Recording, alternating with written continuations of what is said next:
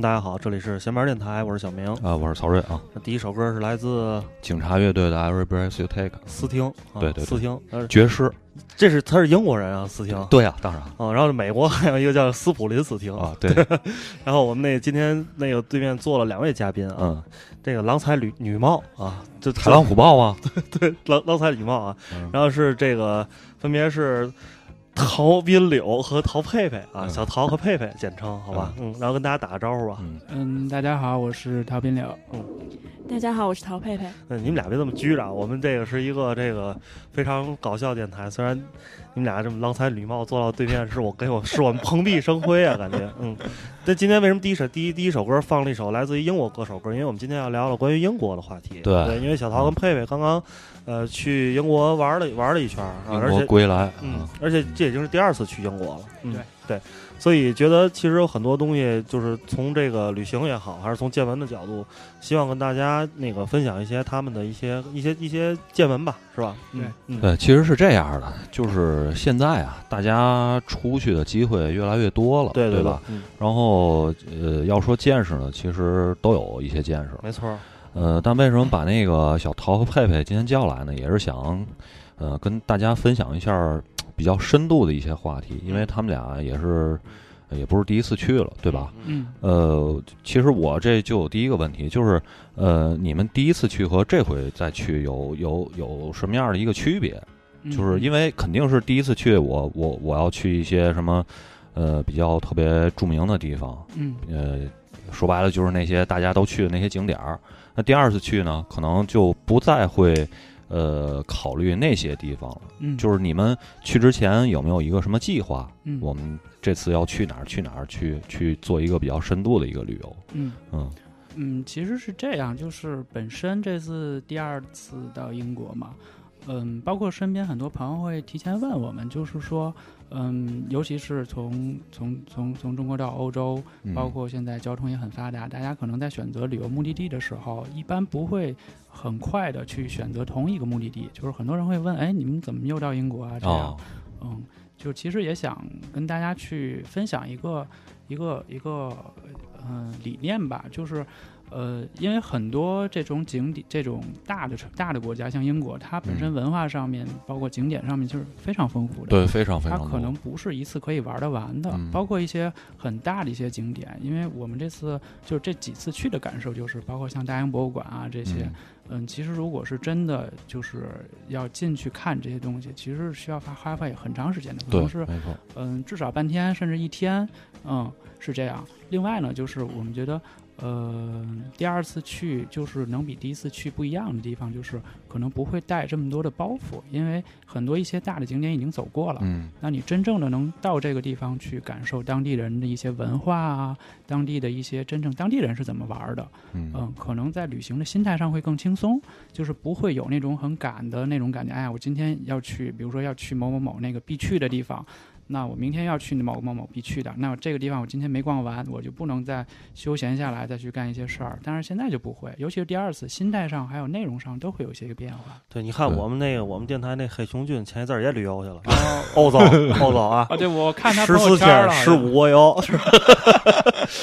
其中十三天半都在飞机上过了，其实我给黑熊可以出一个招儿，嗯去趟阳春小二街，一天都搞定。都搞定了。对，费费这劲干嘛？回来去一礼拜倒仨月时差。对 哦我看他朋友圈好像也也是北欧那那边。对对，他是什么意大利、瑞士法国、瑞士，啊？嗯，对，德意瑞法好像是。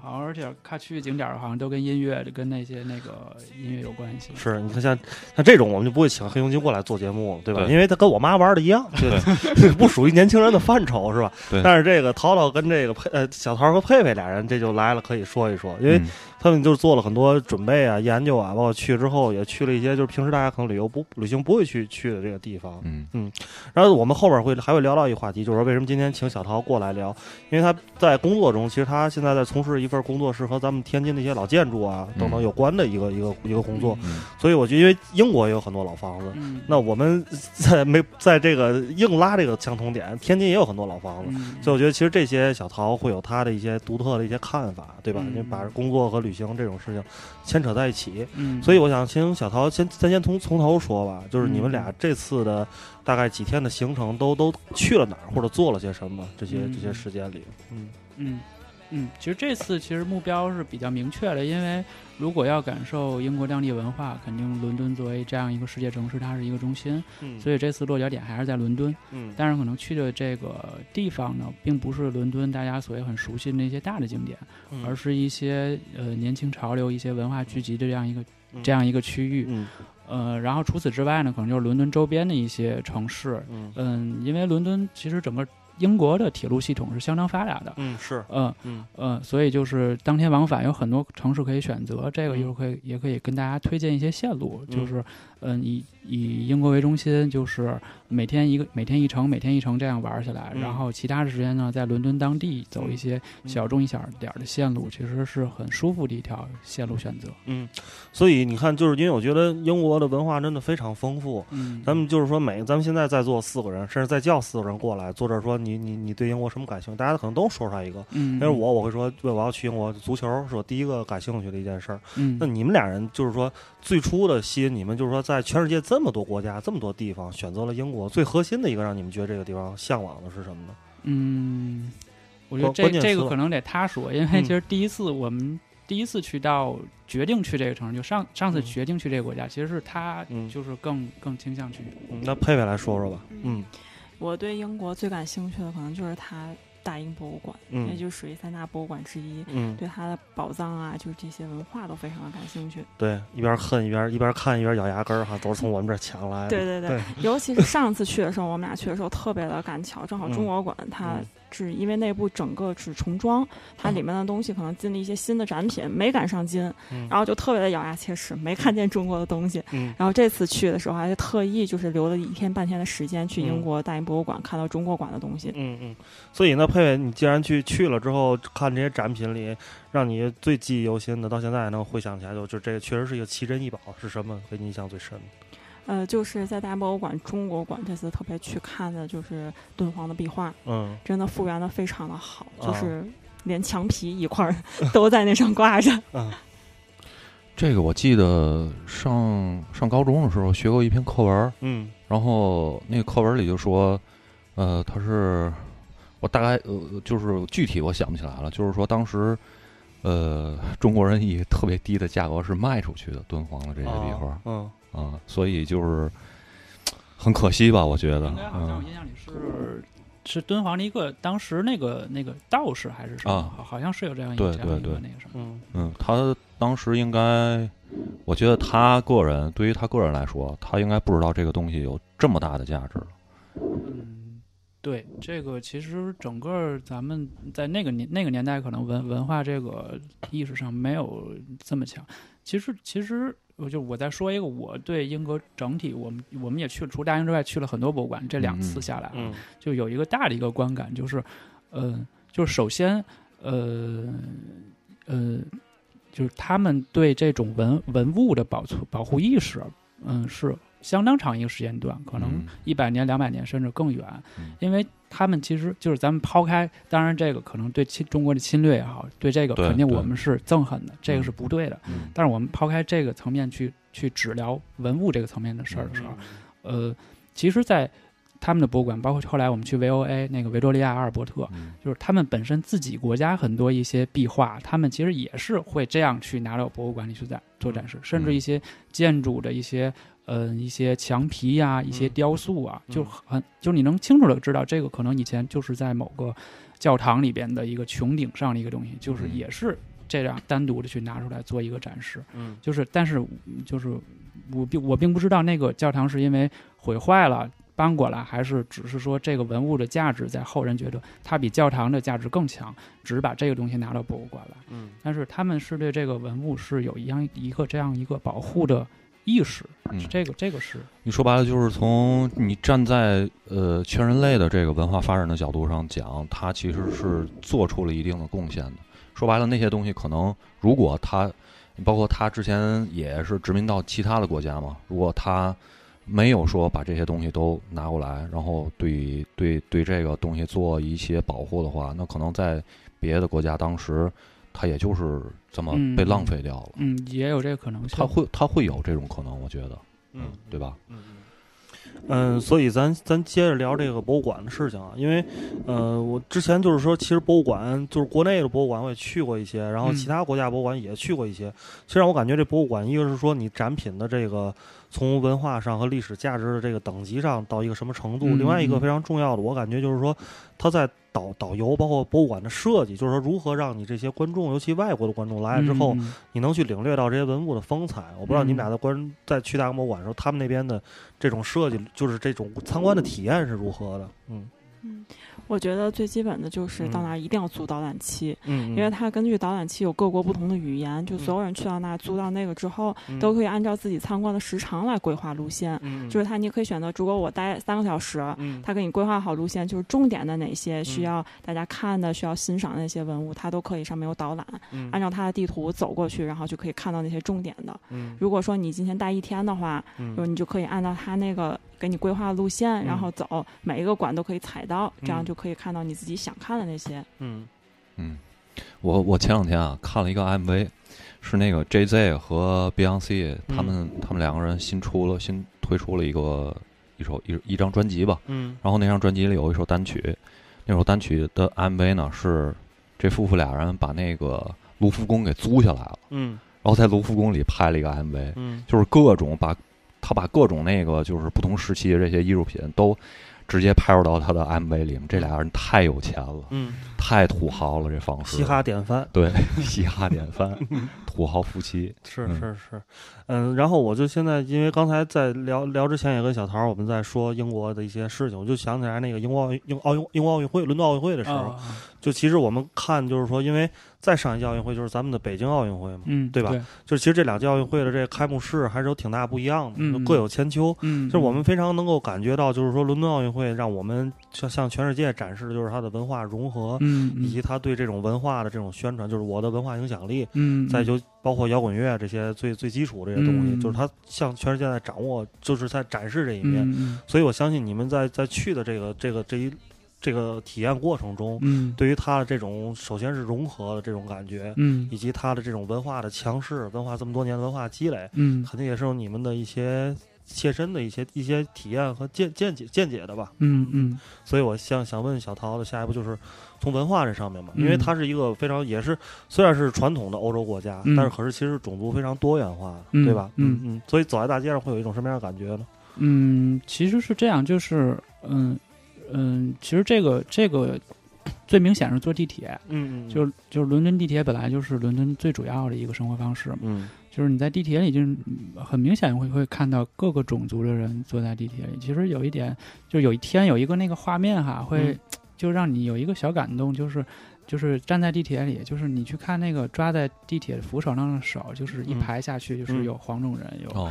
白人，嗯。有黑人，然后有那种一看就是融合出来那种人。嗯。就包括我们走在商店里或者走在什么，就经常会看到明显就是黑人，或者明显就是跟我们的面孔是一样的亚洲人，但是他嗯。说着很纯正的伦敦音，嗯。就是这种种族的融合，包括这个他，但是他给你的感觉是和一个英国人是完全一样的，嗯，就是其实他人家本身可能就是英国人啊，嗯。就是能看出这个城市他是很包容的，嗯。就包括呃我我我没记错的话，现在的那个在任的那个伦敦市长就是一个穆斯林，嗯。哦。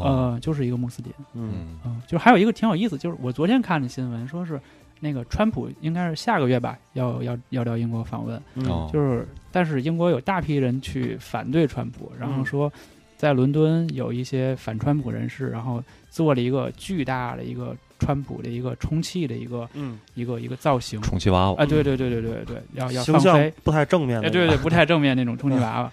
然后，但是就是人家也有管制嘛，就是首先要嗯向政府报批，我要嗯飞上天，啊，呃，这个他们的层级是这样，就先向当地的市政府报，就嗯伦敦政府同意之后，再向英国的空管部门报。嗯就是呃，就是本来政府的导向是说，可能市长不会同意这件事儿，哦，但是昨天那个新闻就是说，就是这位穆斯林市长已经同意了，嗯，就是在我这儿已经签字了，嗯就是所以他们现在对下一步拿下这个英国空管部门就是特别有信心，嗯这些人，所以。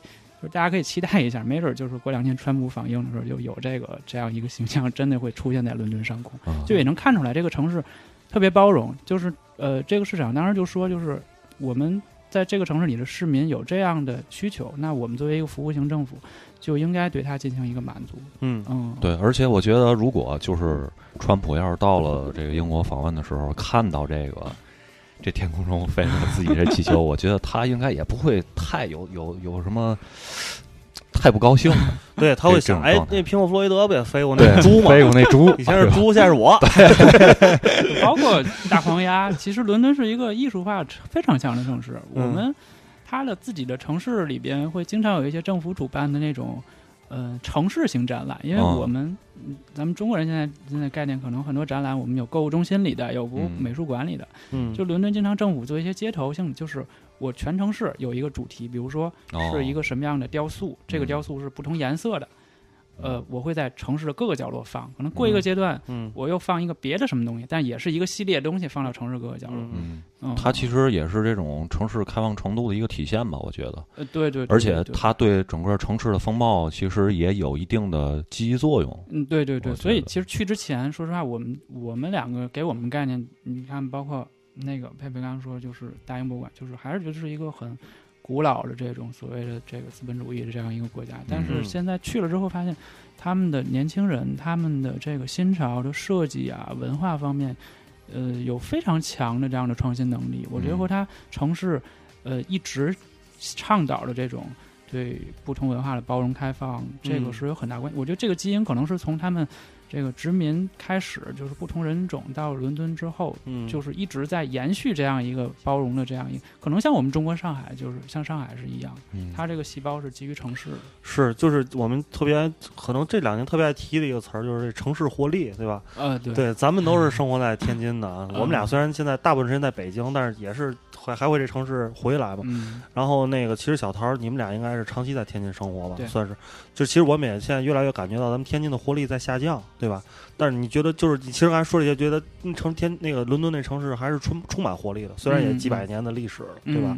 但是你觉得，就是你觉得就最基础这城市活力的这这种它的点在于哪儿？就让这个城市会不断的焕发嗯新的活力。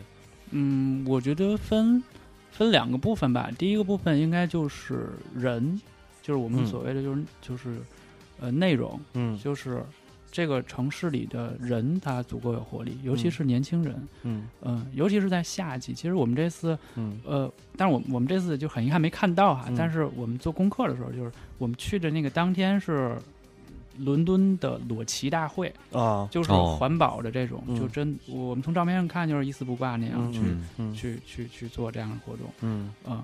然后包括我们后面一会儿可以会聊到的，就是他们的那个西区演出季呀、这样很多各种各样的活动啊，嗯呃，就是能看到年轻人的状态，还有他们整个城市这种对这种文化活动的这样一个呃热衷，嗯嗯，这个就是呃有内容有市场，我觉得嗯这是一方面。另外一个呢，就是说，嗯嗯，可能他们本身对于自己。呃，因为他们是相对，嗯，和中国相比，我们我们是改革开放四十年嘛，就是可能还是在一个发展阶段，但是是人家毕竟已经是发达国家了，在生活水平啊各方面上，可能对物质文化的追求会更多一些。嗯嗯，嗯就是包括呃这种追求，就导致了很多自由职业者他嗯能够生根发芽，哦他去自己做一个店，比如嗯说，呃，就我们就就看到很多设计的小店，就是嗯在一些小街上，呃，就一会儿可能会聊到，就是我们嗯。第一天那个行程去那个那个花市，去它嗯哥伦比亚花市，嗯。平时平时那个那个地方就是很普通的街道，两侧有有一些设计师的店，但那些店，嗯，不像咱们更多在国内看到了，大部分店以连我们现在看到的店以连锁为主，是除非是小那种，我就是自己开个小餐厅。嗯但是，对于设计和制作类的，可能更多是连锁，嗯但是在人家那边就是前店后厂那种作坊式的，嗯呃，非常多。就是我自己的 studio 工作室在这儿，然后我的产品就是我前面的这些，嗯嗯，你来了可以直接和我的这个主理人去沟通，然后甚至对产品进行定制，嗯，这个也是对个性化需求的一个满足，等等等等这些，我觉得有市场，然后嗯。这样的人能生存，嗯。那我相对来说我的生活水平又够高，那我自然对文化需求会更多，就嗯。导致整个活城市这个活力会会更多一些。对。这个其实刚才那个小陶说的这点，跟那个八十年代撒切尔夫人提出的创意救国这个这个政策其实是息息相关的。嗯。当时他提出来这个政策的时候，就是呃，要在小学他们的小学给小学生开设这种设计的课程，嗯所以一直到了今天这么多年了，他们才有一个这种呃怎么说呢，就是创意领先，然后设计领先的这么一个呃概念。我觉得这个也是他们英国在整个的这个创意产业里面儿，呃，排在世界前列的一个原因。你像咱之前在广告公司，嗯你听过可能那个。呃，有好多英国这种独立的设计广告设计公司，他们其实是很有名的，出来的作品，对吧？嗯。我忘了是不是 W 加 K，好像就是英国的维登肯尼迪那个公司，嗯，是他们是创意创意力非常非常非常强的一个公司，好像总部在美国，感觉。是吧？对。那我就说错了。那咱先听首歌吧，好吧？咱咱咱听首那个 Corner Shop 吧，然后 Corner Shop 对，因为回来之后可以让小陶再接着给我们聊一聊，就是刚才我们聊的这个年年轻人的一些这个创意产业，嗯其实还有很多基础服务业是掌握在印度人手里。对对对然后这首歌就是一个印度乐队的歌 在英国的印度乐队的歌嗯。，那我们先听这首歌，一会儿回来啊。嗯嗯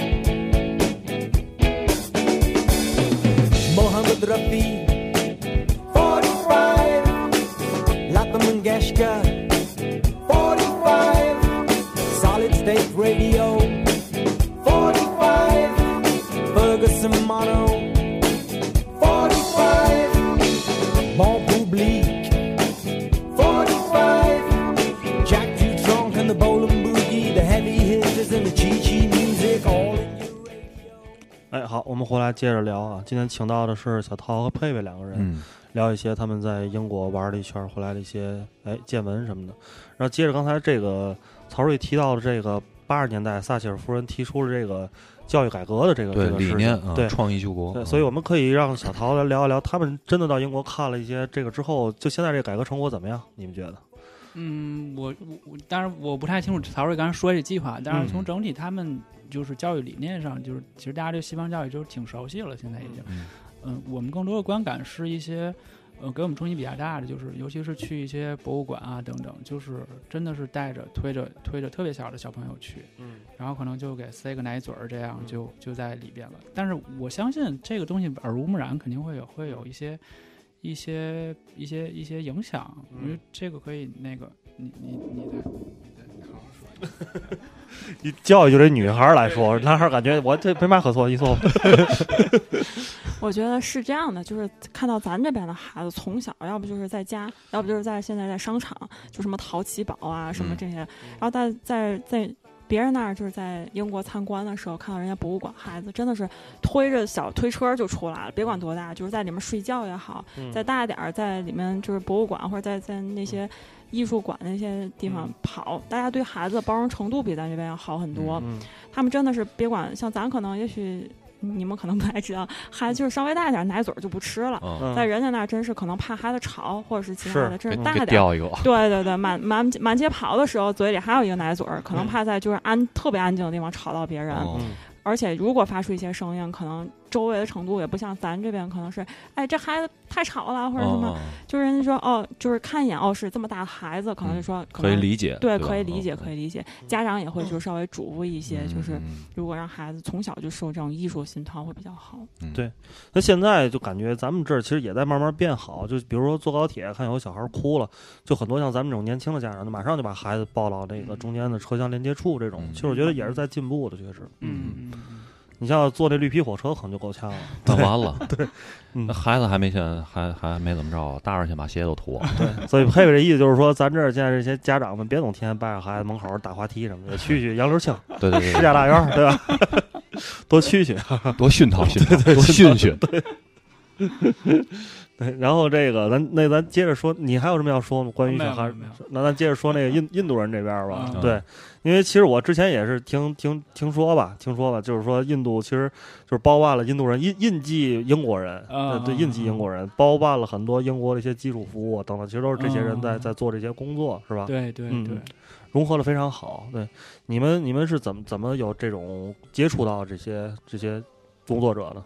其实很自然而然，因为嗯。你不管是去旅游去生活，嗯。嗯，小明刚才也说它是基础服务嘛，嗯。你肯定最最基本的，你买一个地铁卡，或者你去个超市买瓶水，嗯。嗯，再或者可能你打个车或者什么的，嗯。就是很自然而然就会去接触，他们也不会觉得说我们不是这个城市的成员，或者不是嗯。这个国家的成员，嗯。因为本身他们历史的渊源在那里，然后，嗯，包括我刚才说这个城市的这个这个态度在那边了，就是嗯很、很自然而然的，嗯，嗯，而且我觉得肯定是磨合了很很长时间，是是不同种族，尤其是其实你能嗯很明显看出来是在一些嗯，比如说一些那个那个像 H&M 呀这些，就是就是商店里边啊这些。嗯收银啊，或者服务的，就是嗯。不同种族，尤其是印裔的这种、和当地白人的这种，就是已经很我我从我们以游客的视角去观感这个事儿，嗯是觉得是他们是很自然而然的，没有所谓的什么，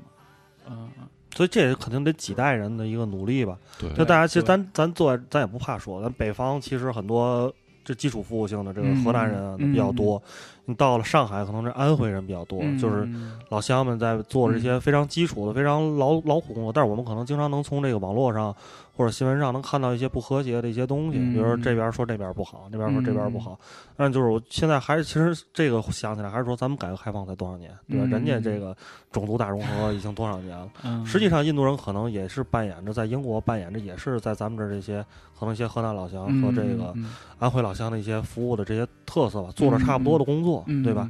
但是可是就是人那儿可能就融合的好一些，就你觉得他们之间的是非常的和谐的一种关系，是吧？嗯，其实其实可以再多说一句哈，就嗯。是，嗯，其实其实了解这个英国历史，肯定都知道，嗯。这个他们之前是所谓殖民地，其实包括很多黑人也是，嗯。因为英国有很多也有很多黑人殖民地。嗯。其实，嗯、就刚才我们也跟小明聊，就是我觉得这个东西对于英国这个本身这个这个白白白种人这个国家来说，它可能是一个吸星大法。嗯它在某一个阶段，在它那个所谓的工业革命时候，嗯带来了原料，带来了什么？嗯呃，但是你相对来说，到了现在这个他们所谓社会发展阶段，可能，嗯、之前的那些人口，那就必须涌入到你的本身的这个原先你这个国家的首都或者这个国家里面来。对于人民来说，嗯、怎么能接纳好这些原先并非我们这个种族的这样，但是现在他和我是同一个国家这些人，嗯。我觉得是很多代、很多代来已经磨合出来的，嗯而且就是从我们的观感上来说，就是英国人是这样，就是我们我们就是可能一会儿会聊吃啊，就是可以先说一下，就是他们对吃特别佛系，就是基本上晚上下班儿，或者说我就晚上不工作了，我对吃是很快需要解决，因为对于我来说，晚上的重点工作是在酒吧喝酒聊天儿，嗯嗯，是这样，他们更多是可能会在那个场所会去说，就是。呃，就是有一个笑话嘛，就是说，就是英国人每天晚上干事儿，就是说欧洲人怎么怎么不好，就是都是在酒吧来干这件事儿。嗯他们更多是在那个场合去把自己 decent 的东西去拿掉，去说这些东西。但是平日里，嗯，整个他们还是能够有一一个比较嗯文明的这样一个和谐的状态对一个和谐的一个素质嗯。来来来对待所有的人。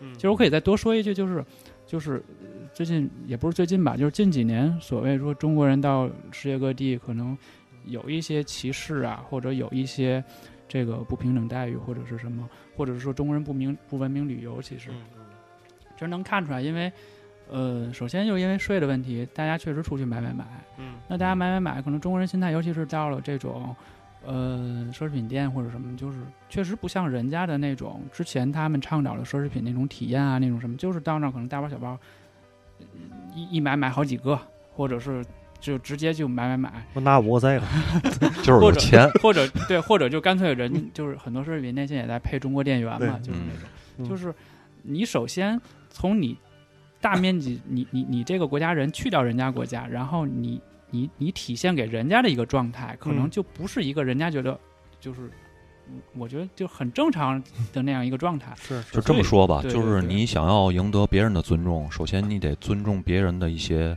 规则和习惯。对对对，我觉得是嗯相互的。对嗯嗯，你单纯单方面要求别人尊重你，你自己去那儿，对吧？你没有一个特别好的表现，我觉得这个就嗯就差强人意了。对，人那儿奢侈品就是便宜，你到那儿说来来五个来五个钱包带走，那英国人到天津照样也点五套芥末，人家没吃过对吧？只不过就是他吃五套芥末，你会觉得哎爱吃有，点蹭的，我觉得还有一些吃饱了，蹭的。对我觉得还有一些文化差异，可能是嗯对对带来。像之前呃，其实我跟我同事在聊天的时候，也聊到这个，比如像英国啊什么的这些西班牙这些早期的殖民国家，嗯他们其实嗯、怎么说呢？他们是从这个这个侵略里面得到了他们想得到的东西，嗯对吧？但是呢，其实你换另一个角度去想，这些文化的融合，包括这些嗯、呃生活方式的融合，其实跟这个殖民的这个文化嗯其实是有关系的。嗯，它可能是嗯、在历史的某个程度上讲呢，这个殖民是一件不太好的事儿，嗯对吧？它造成了被殖民的国家的一些一些规则的打破。嗯，但是呢，它在另一方面又嗯、融合出来新的生活方式。嗯嗯，你包括就举个最简单的例子，音乐这个最简单的一个一个文化现象，嗯。它其实嗯、很多时候其实是就是由于这种殖民的这种过程，嗯。才导致了这些好多传统的其他国家的一些传统音乐。嗯进入到这个发达的这些国家的文化的范畴里边，嗯，对吧？其实它有这么个作用，我觉得是。嗯我想问一个特别基础问题，小嗯唐跟佩佩，你们俩这次这趟去回来，就是说在购物这方面买什么买最多？哪方面消费比较多？嗯，我觉得这个得他说，购物花钱花钱，小孩儿这都是女的说。对对对对我觉得我们两个主要还不是因为主要不是购物去的，顶多嗯可能帮别人带点什么东西，啊，自己主要消费还是在博物馆、商店呀、这样就是景点这种艺术品店这样的。真的是看到的那个东西都非常的想买，嗯，然后看到价钱都非常想剁手。对，嗯，想放那儿。嗯对对对所以买的一般都是像一些小的设计品啊，或者是嗯相关的一些艺术品这样类的，就是咱在这边很少能看到的那些，就是嗯，比较精美或者比较有有心思的那种设计的那种小小商品。买之前也搜搜淘宝，搜搜也没有啊。确定没有再买。对就是它这个，比如像大英博物馆，还有其他这些博物馆里面，他们这些呃，像纪念品什么的，是哪种类型的？就是我想知道它形式是是不是能够供你选择的比较多？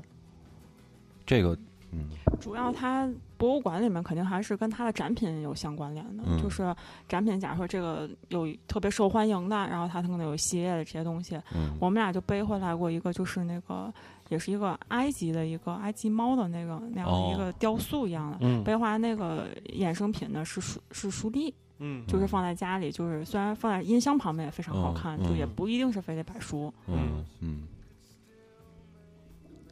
继续啊。哦，没有，我我我以为你要有问题问了。没有，我嗯听听着听着很入迷，嗯对吧？嗯嗯嗯，呃，接着接着聊什么？就创新刚才已经已经聊过了，对吧？我觉得可以聊聊这个城市风貌，嗯比如他们的这个传统的这些建筑里边儿，嗯呃，是怎么样一个改造的一个过程？我嗯觉得可以聊聊跟咱们这边儿去做一下比较。我觉得，对，人那边反正我就不用去也知道，肯定小店儿特别多，对吧？嗯而且每一个都值得你进，嗯进一个就得待半小时也不想走，就嗯大概就是这样。嗯 不像咱这儿进一个可能五分钟都待不了就出来了。嗯对，其实我觉得就接接着刚才说啊，嗯就是从小店也好，到刚刚才说的，嗯，所谓博物馆商店也好，嗯就是他们这个东西已经很很完备了，从生产制作，然后到最后销售，然后到最后它真正有这么大市场去销售它，才能把这个产产业链做得很完备，而且会越来越发展。越来越发展，就能看出他们每一季的东西是不一样的。就比如说这季，像像到那个自然历史博物馆，它有和这个嗯、这个叫什么嗯。呃达时下流达尔文，嗯就和达尔文相关的这一嗯套，就是嗯我这一季可能从杯子到丝巾到等等等等这些，下一季我有骷髅头，嗯那下一季可能是我南极企鹅什么的，嗯就是所有的东西，嗯、你看从做工，然后各方面就是都已经很完备了，不像嗯。嗯，其实现在，嗯，据我了解，好像国内现在很多博物馆的瓶颈就是，我没有那么大销售量，我在研发的时候，我成本投入啊，哦各种各种打样啊等等，但是我最终这个东西形不成那种商店的这么多产品的系统之后，它它还是有一些。呃，前期的动力不足的问题，哦嗯明，但是在。人家那边就是已经很完备，有这么大市场，所以商品的种类，就像刚刚佩佩说的，就是商品的种类，包括商品的精致程度，包括和它本身这个所谓博物馆、艺术馆内内容的关联性，嗯。让你很容易觉得，哎，这个东西我要买走，嗯。嗯，是这样。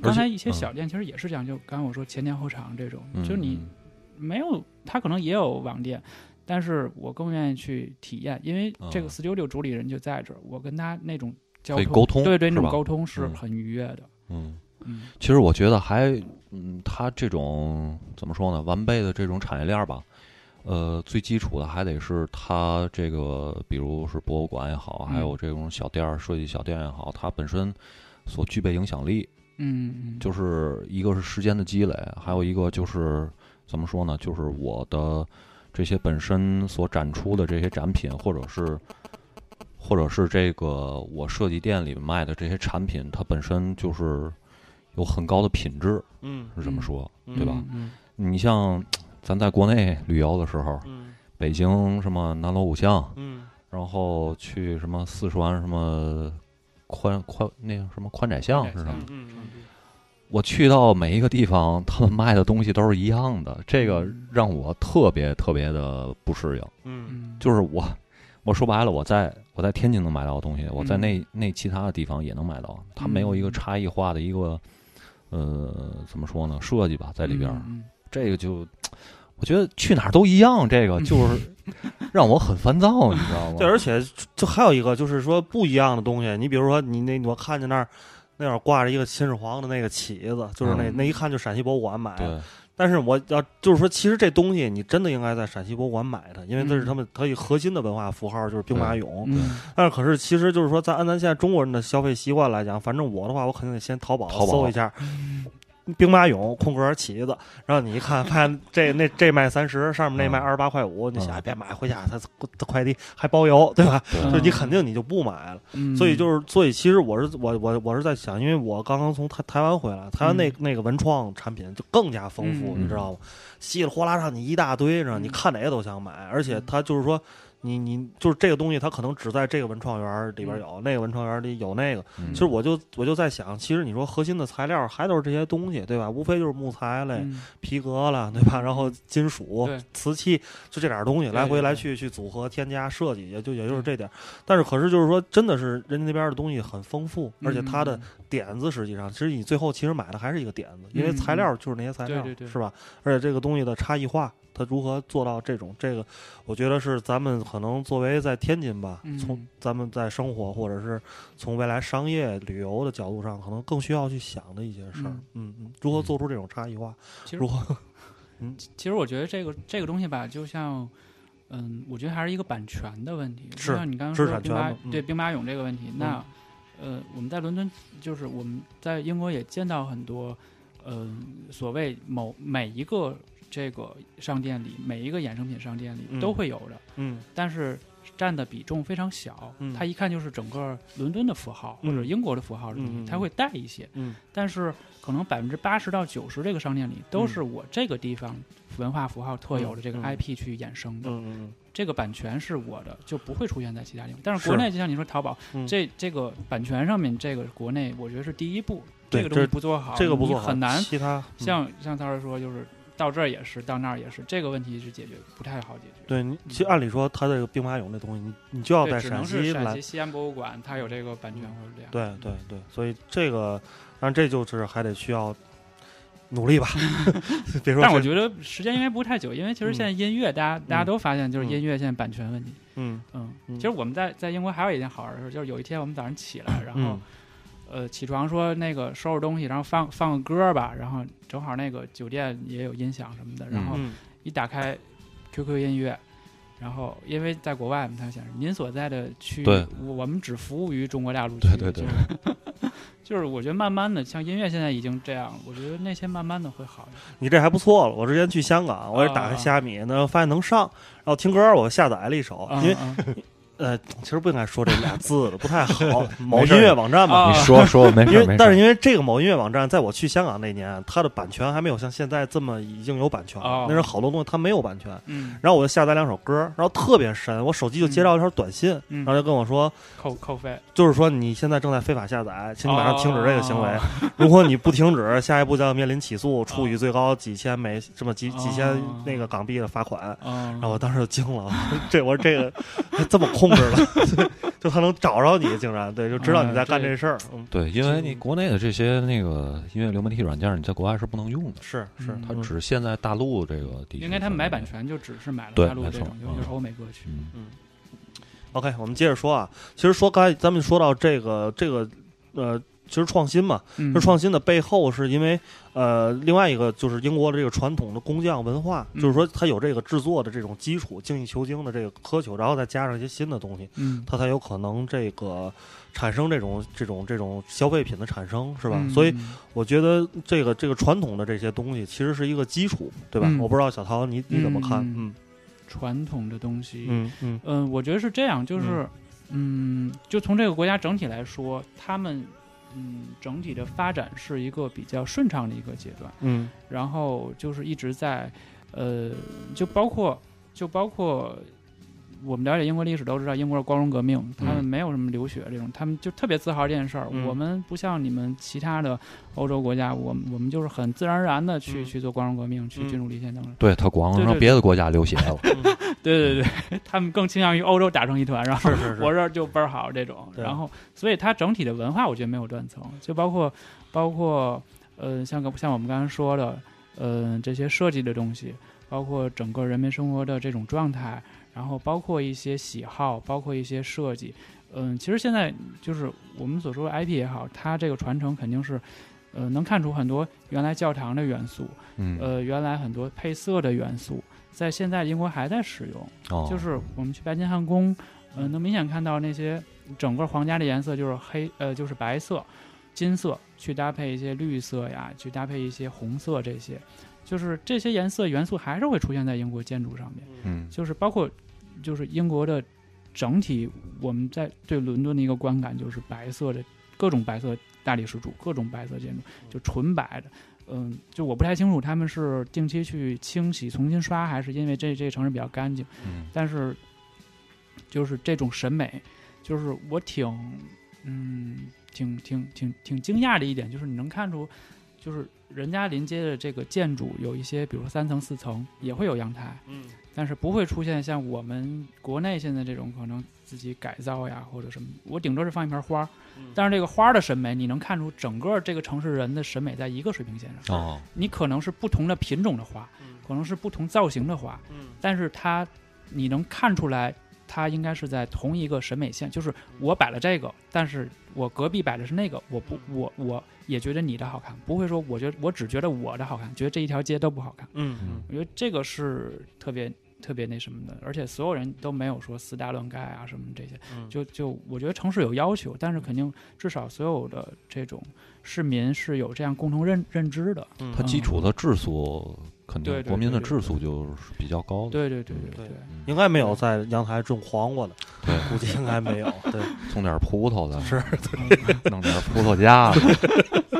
但是其实，呃，就跟英国朋友聊天，就是，呃，当伦敦人觉得他们最，呃，理想的生活状态，就是每周末跟孩子一起嗯去花市买完花回家去收拾自己的花园儿。嗯，他们对花园儿特别的重视，对于园艺特别的重视。就是走在街上，你会发现，就卖花儿的店和卖那些，呃，就是花艺、剪刀啊什么那些店特别多，而且能看到每一个花园就是都是特别精心的修剪。我觉得这这个这个，啊，欧洲其他国家可能没有英国人这么这么追求完美在嗯，在在在花园这件事儿。这这件事儿，我们应该嗯现在听一下这个绿洲这首歌，就是 I don't wanna know you how you got the girls，就是就是他们那歌里的歌词吧，就是我并不想知道你花园长怎么样。那你们先聊着，我找一下这个。你知道这首歌叫什么吗？我不知道，我找。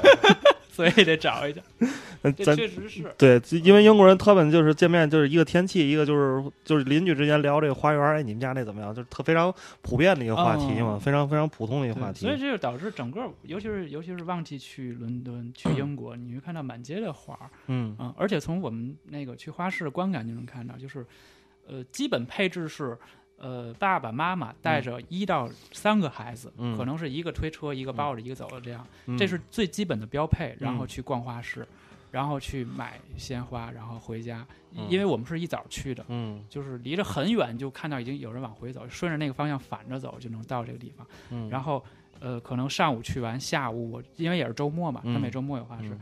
呃，下午回家我就去布置我的花园了，跟孩子，是。就是就是就是两个元素，一个亲子，一个爱花，就是在嗯花市是特别好的体现，从从这个地方对能看出来。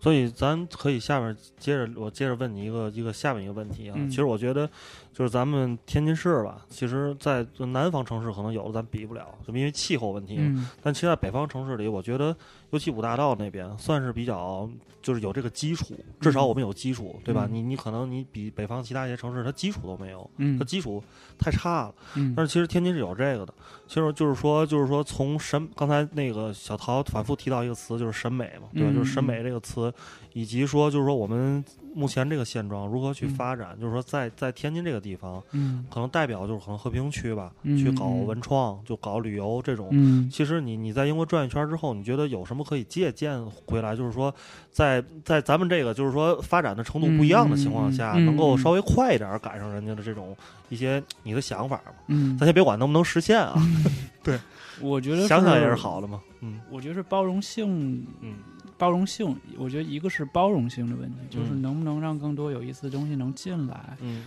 嗯，第二个呢，就是说，嗯，就是市场，嗯还是说是旅游市场的导入，其实就还是两方面嘛。就是一嗯方面就是，呃，你的创作者也好，制作者也好，能够在这边把店开起来，把这嗯些东西带进来。第二呢，它能活下来，嗯，它能活下来的一个基础就是能有更大的市场，能有相对应的这些人能够到你这边来消费，但是嗯这是需要一个聚集的过程的。我觉得这嗯不是一两家店，就是就是一两家有意思的店能够解决的，它可能是需要一个导向。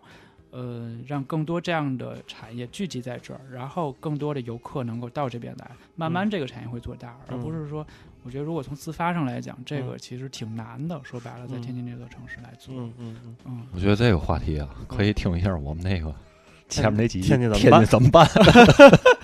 哦，我我有听，好像嗯我我有嗯听那期，是嗯主要是得让那个人民群众的口袋里能有更多的钱，我觉得这个事儿。是，我就一直想起来那个五大道那儿有一家这个陈记嘎巴菜。其实那个我跟好多那个外地来天津的朋友，我跟他们说，我说你们去嗯吃那天那个陈记嘎巴菜，嗯，那嗯外边看上去像一个星巴克，但里边是一嘎巴菜。你是坐在一个星巴克的环境里吃一嘎巴菜，也哦挺在五大道吗？就在五大道、哦，重庆道和昆明路交口。啊，回来可以去看看。那个有一个什么什么假日饭店的斜对面，嗯嗯，那他那个里边有一个太阳伞，有一小院儿，嗯在那院儿里，嗯就真跟星巴克差不多那种，还还挺好。星巴克级巴嘎巴菜，但其实是这样，我觉得，嗯，是那个肯定，我们觉得就是很符合现在的这样一个一个业态的一个形式。但是，嗯就是我们到英国，嗯就是还有一个观感，就是很多老店，尤其嗯。是可能看着就像是几十年的那种老店，就是它依然延续着原来的传统，那种木质地板呀，整个嗯店里的摆设啊，包括有一个特别印象深的一个，呃，应应应该是一个那个那个那个卖钢笔呀、水彩呀这种，就是嗯，它不是文具哈，它嗯。只卖这些，就是嗯。燃料嗯。这种，嗯。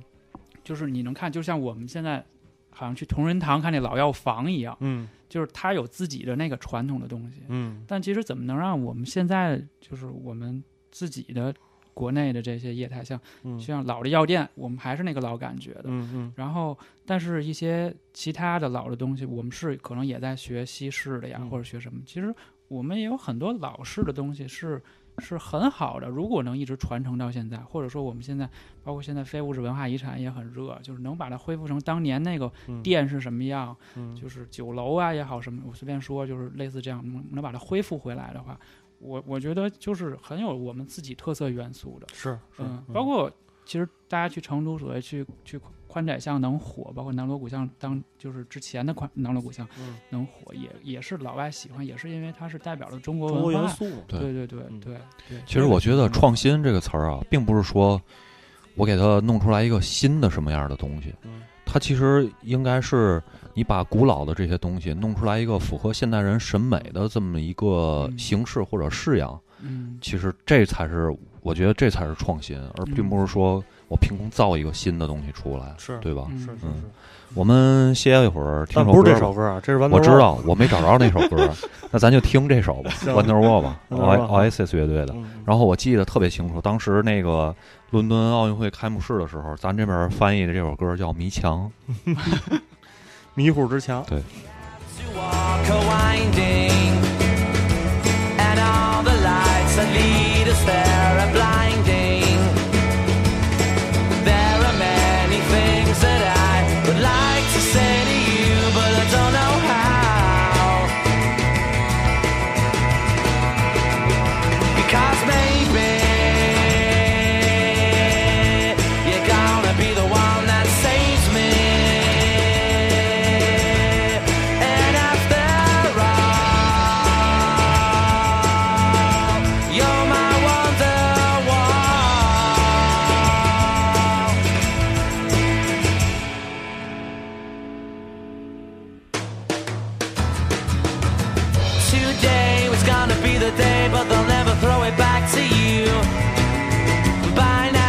should have somehow realized what you're not to do.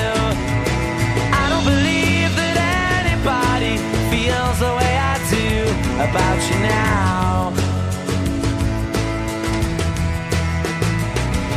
And all the roads that lead you there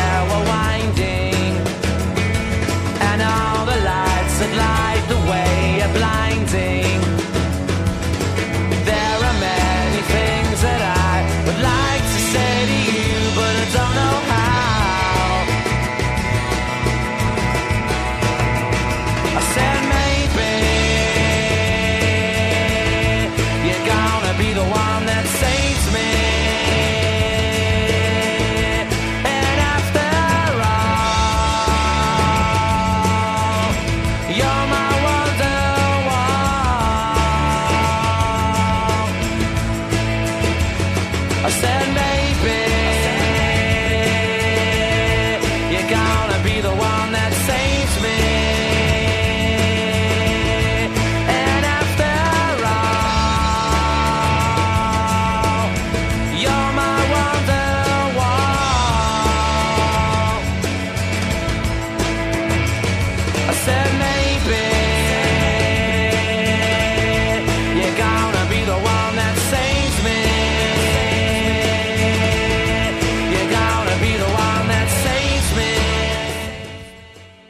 OK，回来啊，这是来自那个曼彻斯特的，不是伦敦的，对，Oasis 乐队的 Wonderwall。嗯，然后我们接着说啊，就听你听他们俩人这个一一听这这哥俩，就想起来那英国那些那个嗯嗯呃怎么说呢？没钱的年轻人的生活到底是什么样的？无产阶级，是无产阶级。我记得以前在那个中国那个《舌尖上的中国》热播的时候，记忆嗯特别深。他们英国人做了一个叫《舌尖上的英国》，哦也是找了一个特别浑厚的，就跟咱那个解说差不多的一个英国人，嗯然后那也是剪了一个片儿。但是他说那个，你看你们《舌尖上中国》一拍能拍那么多集，我们《舌尖上英国》就十分钟就拍完了，然后也是从一开始是吧？在英国的土地上，有这样的人们辛勤的劳作，又到了收割的一天，然后晚那个妈妈准备了丰盛的晚餐，我们的晚餐是炸薯条。土豆在英国是一种非常普遍的作物，从伦敦到曼彻斯特，大家都吃土豆。然后，呃，第二天中午是吧？这然后这就是这边他就得时空转换，啊说这那个这说那个曼彻斯特乡下的下午三点，这个时候伦敦正是在上班的时候。嗯那我们看看伦敦的白领中午吃什么？我这，然后这时候说，伦敦的白领中午吃的是土豆泥。所以就从这个就是英国人特别爱自嘲嘛，对吧？？嗯对，所以就说他们这个饮食就是在全世界非常有名的，就是以单一和难吃这俩 这两个东西来这个作为特点的哈。所以就嗯作为你们在那儿也吃了十几天了，对于英国的这个饮食，你们是怎么看的呢？嗯，因为之前之前也去过嘛，然后这次去也反正带了方便面，这也是去所劝这所所有要去离离近一点儿也也也得也得准备好这东西，嗯因为确实是就像小明刚刚说了，这个他们饮食确实，嗯，英国人不重视吃，嗯，这个。嗯，可能也跟他们只产土豆有关系，嗯。而且跟他们这个喝酒文化也有关系。就是精酿啤酒确实，嗯。英国确实很好，嗯。然后他们这种喝酒这种社交这种 social 很多，嗯。嗯，所以其实炸鱼薯条是，呃，应该是工业革命之后在英国大行其道，因为中这个工人阶级要吃要吃饱能干活啊。这个鱼和土豆这个热量也高，然后蛋白质也高，嗯。而且鳕鱼也多，它本身又是又是岛国，是。嗯，我们吃了几次嗯。正宗的炸炸鱼薯条，它应该就是报纸呃还没有，应该都是餐，我们吃的都是餐馆的，啊呃，餐馆的一般它的套餐就是呃一一一份儿鳕鱼，然后嗯。旁边是粗薯，粗薯呃嗯。粗薯，然后配的呢是呃它会配一点豌豆或者豌豆酱，嗯嗯嗯，然后再好一点的餐厅可能会有一些给你一个柠檬啊，然后嗯。有一个番茄有一个那个番茄酱啊这些，嗯。然后基本上所有不管是高档的、中档、低档都是这个配置，啊嗯嗯，，所以就如果大家去这这确实做不出什么花来。对对对对，因为我们原先想 很难，是不是这个高端点儿的这个餐厅是不是它花样多一些？后来发现不是，嗯就发现那个十磅的跟二十磅的差不多，嗯差不多所以就是大家如果要到银河吃这个国菜的话，就可以就找一个街边的那种那赵种小店，师傅炸对对对鱼薯条对对对对，没没有必要说 二嫂子炸一薯条就行。呃没有必要去太好的店店里去。但是呢，你们吃的那个就是在店里吃的那个，大概多少磅一份儿？嗯，十磅九九到十磅左右，多冷人呐！呃，九十块钱，咱这儿十块嗯绝对能解决。佩佩怎么看呢？就是对吃的这块，因为女生其实尤其是对吃更挑剔一些嘛。对，嗯呃，其实我倒是我是对吃其实还挺佛系的一个人，嗯嗯嗯到英国都完全受不了。啊，就是我本身就是在咱这边挺爱吃土豆的，就啊是真的到那边十天之后就回来，再也不想看见土豆。哦，这土豆怎么能做的这么难吃？对吧？还是炒土豆丝儿好吃。对因为那边就是其实粗薯那个粗薯它炸的真的还挺好吃，但是也嗯顶不住天天天天顿顿吃吃，因为也真的没什么别的花样了。啊 就完就是在那边就是一天三顿，真的不知道吃什么，就是看来看去也都是那些。但是我们这次去了那个萝卜市场，嗯萝卜市场真的还是挺推荐大家去的，因为嗯就是比起那些就是餐厅啊那些嗯能接触到的炸鱼薯条这样的，那嗯，边的食品很丰富。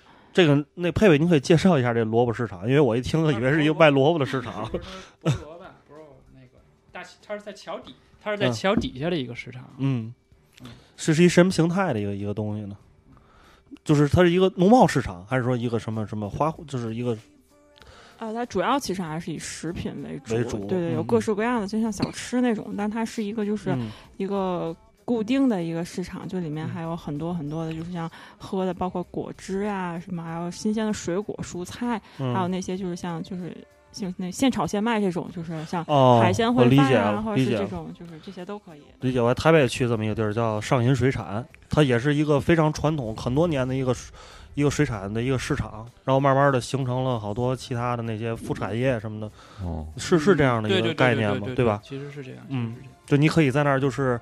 呃，可以来买东西，然后他嗯。也、也可以在这儿就吃东西了，嗯吃完再走，什么都行那种，嗯。是大概这样的。，对对对。那。这种一般就是消费会相对低低廉一点对嗯。对对，其实那个市场它本身之前就是本地人的一个农贸市场，嗯。加一些小吃，但慢慢慢慢慢可能聚集多了，就嗯可能我估计台湾也会，就是很多地方都有，就是聚集多游客多了，嗯，它这些小吃的比重会越来越大，然后嗯。做的口味呢也会嗯。越来越越丰富。嗯。这里面就不单纯的是薯条和鱼了，是吧？呃，嗯。对，吃了几种，反正我吃的那个生蚝，这个其实哦。是是挺建议大家到嗯。伦敦、到英国去吃，因为他们的生蚝真的很鲜，哦可能和日本那差不多，就是呃开盖儿，因因为我不太清楚，日本可能是给那个就是顶多是放就是配一些芥末嘛，然后他们是开盖儿之后会有一些嗯、那个呃呃盐，嗯。然后有一些那个柠檬。柠柠檬嗯嗯嗯，就是这两就就是这两项，你可以自己按口味来加。哦，嗯。然后就是一口入口即化那种，而且一丁点儿一丁点儿的腥味都没有，不行就完全不。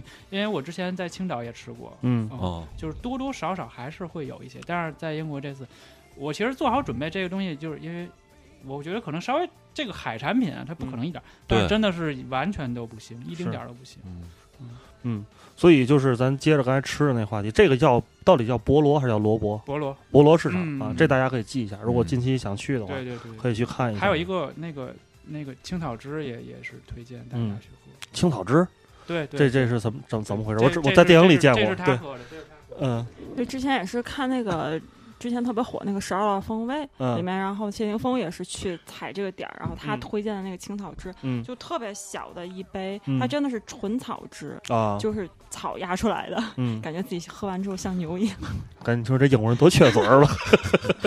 他那家店就是还有其他青草加其他水果啊或者什么的那些，就是买的人会多一点儿。嗯但是因为这个比较有特色，所以就直接去喝那杯纯草汁。啊，喝进去之后，就是还还后口有一点儿甜，不像就是说嗯想象的，真的就是就是除草地的那种味道，就是嗯还还挺好喝的。它是就是单纯的一种一种草，还是说多种草混合到一块儿就？单纯的一种草，哦它就是种的像那种小盆栽一样，它就现哦给你割，现现出那个草汁，哦嗯就是把那个草汁压成汁，然后就特别小的一杯，有点像白酒杯那种特别小的那种。，shot，嗯其实吧，这英国你说啊，它都殖民了这么多国家了，对吧？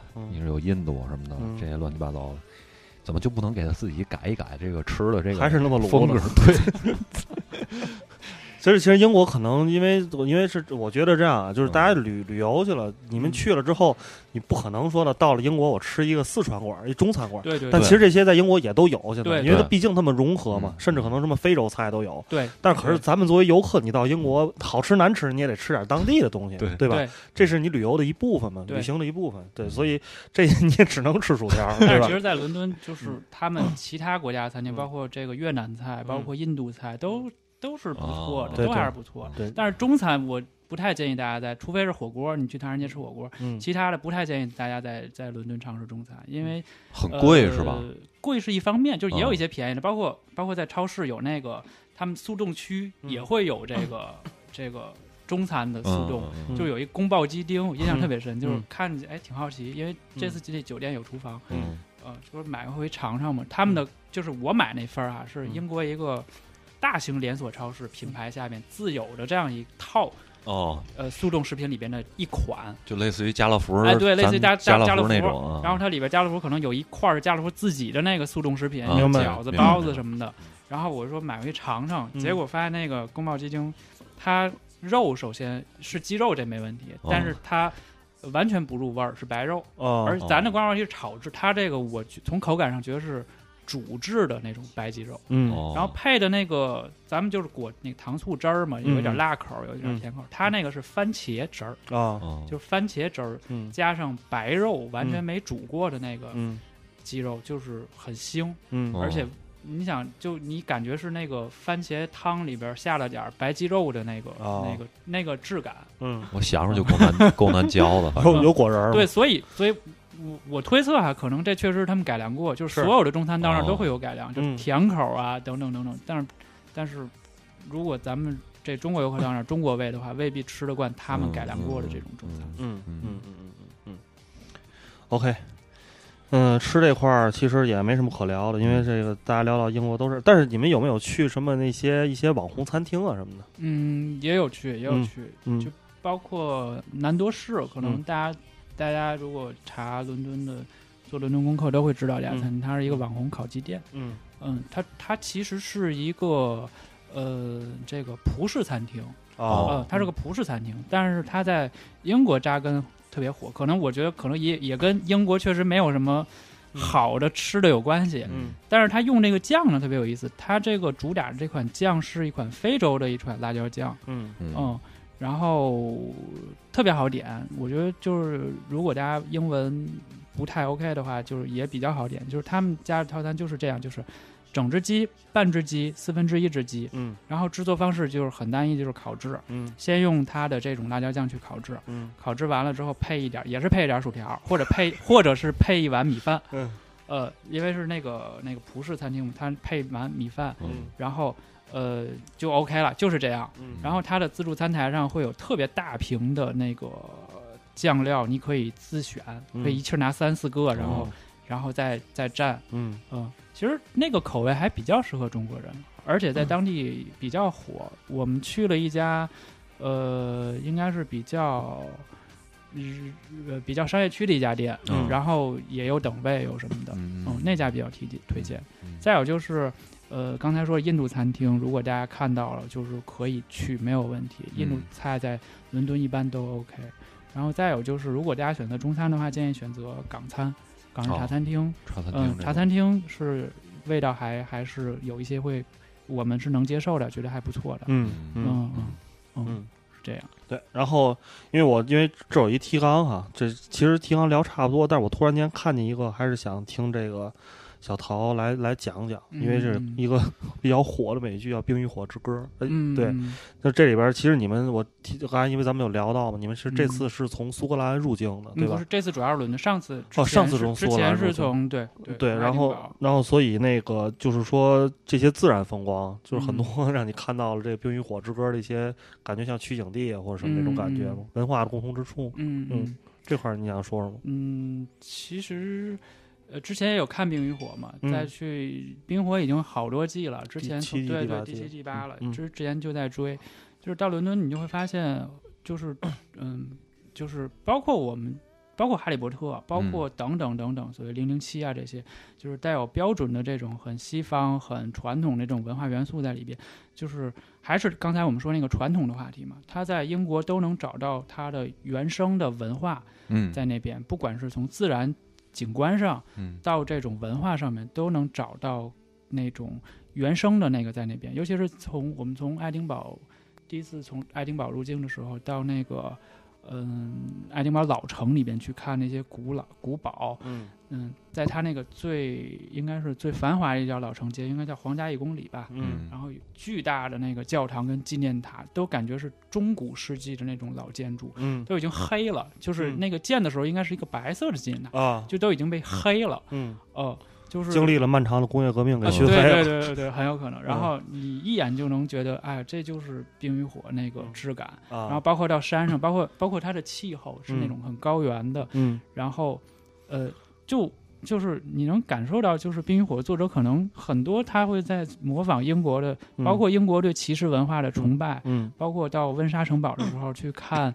嗯，他那个圣那个那个加德骑士团，嗯，因为最早最早的英国是只是这个英格兰的一部分嘛，现在哦统一的这部分，包括之前之后有苏格兰的国王过来，包括有这个呃联姻啊等等，但是最早其实就是英格兰这个这个这一块儿这一嗯块儿嘛，先有的文明。对对对，这块文明它最早其实有点像清朝我们八旗那个时候，它是最早在这个教堂这嗯个做这种圣圣加德骑士团，啊。去宣扬骑士文化，嗯。去宣扬这种忠于国王这种文化，嗯，然后类似于这种半合伙制的这种。嗯。包括现在这个这个勋章还在授予，嗯。大家如果去温莎，去到这个温莎城堡里边，这教堂能看到顶上有所有骑士的这个勋章，啊，就包括我们熟悉像丘吉尔啊等等，其实都是这个勋章，都在延续这种军事，包括英国的海军文化，包括这种尚武的这种文化。宗族吧，对对对，宗族文化，嗯它是特别特别传承下来的这么一个。嗯嗯，包括我们在温莎还看到，就是嗯，在城堡里面能看到，就是因为最早其实呃所有的这种大的授予勋章这种骑士，嗯到后来有了爵位之后，他是会给地的嘛。嗯嗯嗯，就包括丘吉尔的，呃应该他祖上吧，他父嗯辈还是嗯爷爷辈，就是之前也是在在对核战争中是特别有名的一个将领，然后哦有自己的庄园，大家去可以看那个庄园，就丘吉尔就在那个庄园里出生的，嗯。所以他就是这个这个这个大庄园主这种大贵族的一个后后代，嗯。嗯，能看到，但是但是最早的时候是给钱，就是我这个地从国王授予到你这个爵士之后，去每年你需要向我交地租。但现在就是这个地租已经不交了，因为嗯其实已经君主立宪了嘛，嗯。就没有交钱的这个嗯形式，但是还要交地租旗，嗯。就是每年很仪式化的，你这个这个爵士向女王去交一面旗子挂到这边来，啊，就是还是有很多传统的这样的嗯。你能感受到是那种骑士文化的东西。这个和嗯。冰与火就是有很多共同之处，嗯包括自然景观上那个苏格兰高地，嗯呃，那种天高云阔、那种特别高大雄伟的山峰，嗯嗯嗯嗯，就很像北境的那种感觉。而且到苏格兰，大家如果去那个嗯哈荷里路德宫，就是嗯最早苏格兰国王。就是还没有统一的时候，苏格兰国王的那个、那个国那宫殿，就是现在是英女王的一个在苏格兰的一个类似于避暑山山庄这种，嗯嗯，承德，对对对对对对，就就还还是能看到那种嗯，呃，北京的那个很多感觉，能在宫殿里去找到那个影子。嗯。嗯。其实咱看现在好多那个好莱坞拍的电影，比如之前那个《皇家特工》那个片儿，嗯嗯嗯。就是他有一段跑回去了，去避难去那阵儿，啊就是特别有这种，你能看出来这不是美国嗯。美式的这种这种文化在里面，它是嗯。特别英国的，嗯。包括零之前的零零七嗯，都是这种，嗯。呃，宣扬的是绅士的这种嗯。这种这种风格吧。防雨防防弹风衣，对，防雨雨伞，嗯。必须得有雨伞，对。那雨伞里有各种高科技的玩意儿，对，雨伞战胜一切，对对对对对，嗯。嗯。嗯。然后之前我看那个《至暗时刻》的时候，看了一点那个丘吉尔，就是影片一上来，丘吉尔跟家里起来之后就开始办公啊那、对，那点儿，那个是是是在哪儿？我呃，那个是应该是他在自己当时伦敦的附近的住所，他因为他当时下野了嘛，哦呃哦对，但是他是那个。呃，其实还去了一个景点，就是那个丘吉尔战士办公室，哦那个景点在就地下的那个，对对对对对，地哦下的那个、那个其实，呃，它在很多特别大的，包括大笨钟啊等等嗯等等，都在那个附近。嗯，但是那个景点相对来说，可能大家，呃，如果第一次去，可能中国人不太会感冒那个地方，因为那个地方比较小，而且排队特别长，都是老外在排队。哦呃，我推荐大家如果要去的话，就是把那个呃国王的演讲《至暗时刻》呃连在一起看，嗯。然后再再去那个那个地方去。以及敦刻尔克啊，哎，对，敦刻尔克嗯三部三部，嗯嗯。嗯，去看他们在地下那种工作环境嗯。是是特别棒的，嗯。嗯。嗯。时间差不多了，对。对，时间嗯差不多。然后今天那个小陶跟这个佩佩俩人，这个没也不是那个空手来的啊，对对。对对然后所以最后呢，你们俩说一说一说吧，就先就是一个是怎么让大家得到你们带回来的一些礼品，然后以及如何可以关注到你们。嗯，对，呃，这次给大家带的呢是我们在国家博物馆呃国家美术馆，然后选的那个三 D 的，呃国家美术馆的原版画的复刻版，嗯然后是一个七寸左右的一个小的带画框的一个嗯。一个一个画，嗯。嗯，为什么选这个呢？因为本身我们现在做的这个呃内容也是和这个相关的，是是和设计、家居、生活，然后生活态度相关的嗯。这样的自媒体，然后嗯、所以选了这样一个一个一个礼物过来。嗯。然后呢，嗯，其实呃，我不知道这期节目什么时候播啊，应该、嗯。应该前后吧，前后这个节目播前后，我们会嗯、把我们这次的行程，因为今天可能英国确实很大，我们只能对。把我们一些重点东西聊出来，嗯。我们呃会把整体的一些行程，包括一些更小众的一些嗯不太火的一些热门的一些店啊、或者景点去分享给大家，在在好在自媒体上，然嗯后在微信公众号上，然后。嗯，可能在那个平在在那期节目里，我们后面会有抽奖，然后也欢迎大家到时候嗯过来互动，然后把奖品送给大家。嗯那怎么能关注你们的这个公众号呢？呃，公众号叫桃子夫妇生活新编，哦，嗯嗯，就是桃子，然后夫妇生活新编，嗯编是那编辑的编，对对，编是编辑的编，嗯 OK，大家可以关注一下，是吧？是，然后那个这期节目发的前后，我们也会在公众号上来推一篇图文消息，就是从这个桃子夫妇生活新编上面转载了一篇文章，然后大家可以在这篇文章下面去直接转到他们的公众号上面去留言、去评论，然后去呃去反正去跟他们互动一下吧，嗯然后就会有就会得到得到他们准备的三份礼物，嗯啊然后去去送给大家。对嗯，OK。那今天我们的这期节目就到这儿嗯啊，最后听一首那个 Radiohead 的歌吧，这也代表英国是吧对对对，？High and Dry 啊，非常好听的一首歌。那么嗯今天我们的节目就到这里，拜拜，大伙儿。感谢二位拜，嗯，拜拜，嗯。